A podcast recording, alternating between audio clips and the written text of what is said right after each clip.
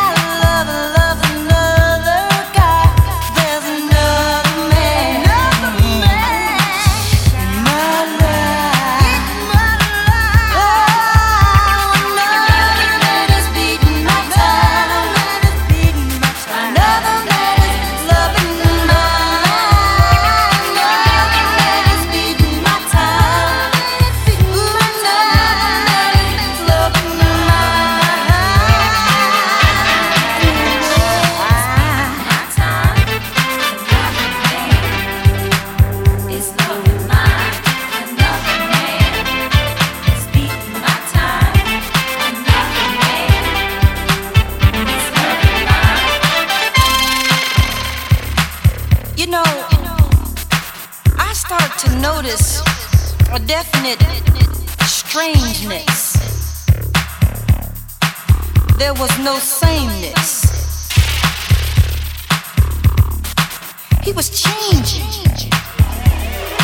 I had gone out one day and bought me a very, very sexy dress and opened up my closet and it had disappeared. Lord, I hope the man is not wearing my. Ooh, child. Also picked up other little things like when we were making love the other night. I thought he was calling out my name, but it evidently was not my name. And I passed him on the steps one day and he was switching more than I was. And I even caught them holding hands, walking right down Market Street. Y'all know where Market Street is. He was so desirable, and it's gonna be such a waste. You know, when you think everything is in place and what you think you have is not what you really have at all. Because in my case, what I thought I had was not an entire whole man, but a facsimile there. Oh, wasn't a clone or nothing. You know, I'm not.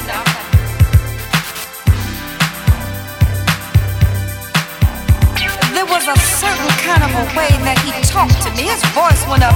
You know, first he was talking like, yeah, baby, yeah. And then he went, well, and, and it kept going up and down. And then there must have been, I figure, a defect of not when he was created, but somewhere down the line, something went wrong.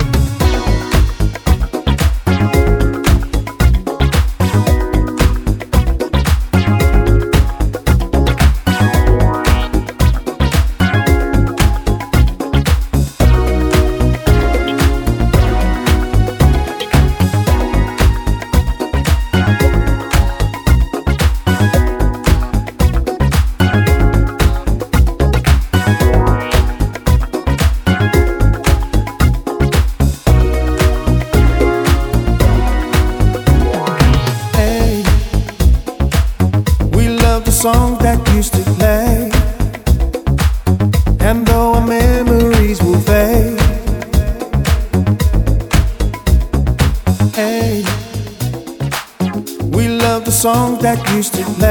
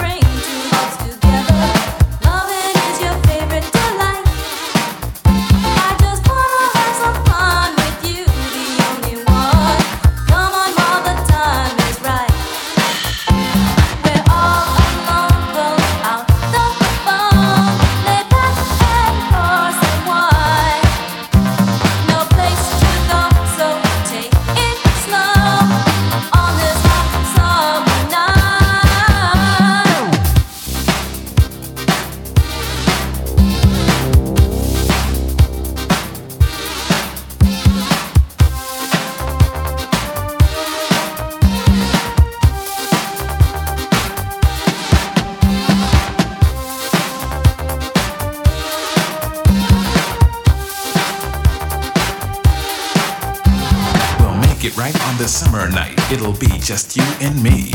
You're the one to share some fun. You're the one I need. You've got a smile that drives me wild and soft, curly hair. You dress so neat, my heart skips a beat whenever you are here.